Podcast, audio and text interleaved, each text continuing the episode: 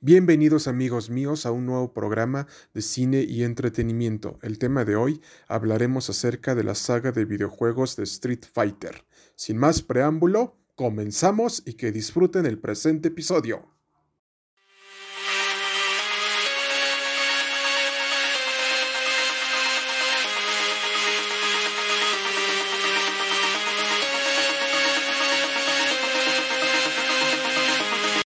Mis estimados radioescuchas y oyentes, nos encontramos en la década de los años 80 y 90 en donde Capcom decidió crear un videojuego que tuviera el concepto de las peleas callejeras. De esta manera nació Street Fighter. ¿Se acuerdan cuando teníamos la edad de 10 a 13 años y nuestros padres, cuando era la década de los años 80, 90 y 2000, nos llevaban a las maquinitas del arcade? Pues bueno, especialmente Street Fighter estaba dentro de estos medios antiguos para jugar videojuegos y siempre nos encantaba elegir a personajes como Ken, Sangyek y especialmente a Ryu, entre otros personajes de la saga. Y les comento que la historia de Street Fighter trata acerca de un personaje llamado Ryu que busca ser el mejor peleador de artes marciales de todo el mundo y que cuenta con el apoyo de su amigo Ken para lograr su sueño, pero aquí especialmente Ryu se tiene que enfrentar a distintas pruebas que le pone la vida para sobrepasar las enseñanzas de la Tatsuken, que era un arte marcial asesino que se utilizaba para matar al oponente. En este caso, nuestro protagonista se enfrenta a Akuma varias veces para ver quién es el mejor peleador de artes marciales y esta es la premisa del videojuego, más bien de la saga de videojuegos de Street Fighter. Entonces, una vez que el éxito de Street Fighter fue rotundo en el arcade, fue llevado hacia otras plataformas, en este caso al Super Nintendo, al Nintendo y especialmente al Nintendo 64,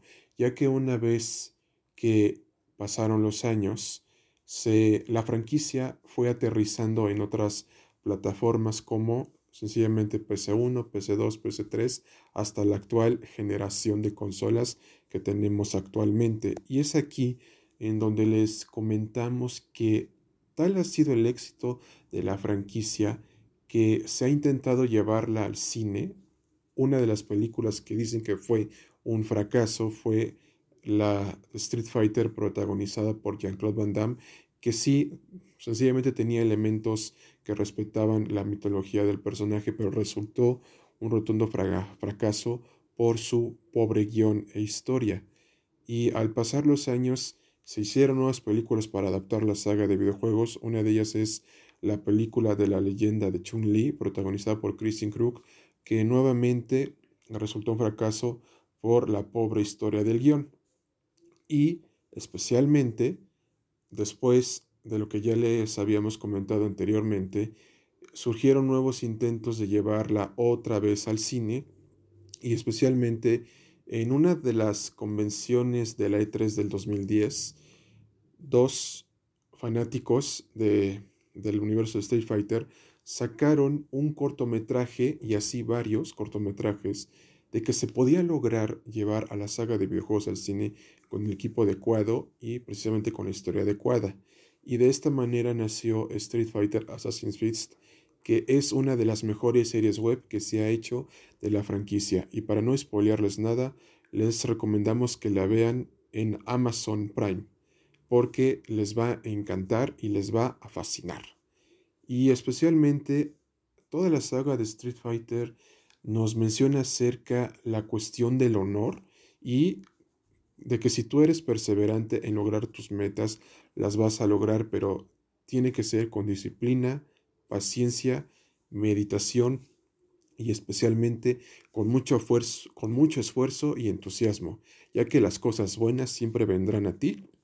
si las haces con esfuerzo, entusiasmo y de esta manera tendrás mucha abundancia en tu vida. Ese es el mensaje que nos quiere dar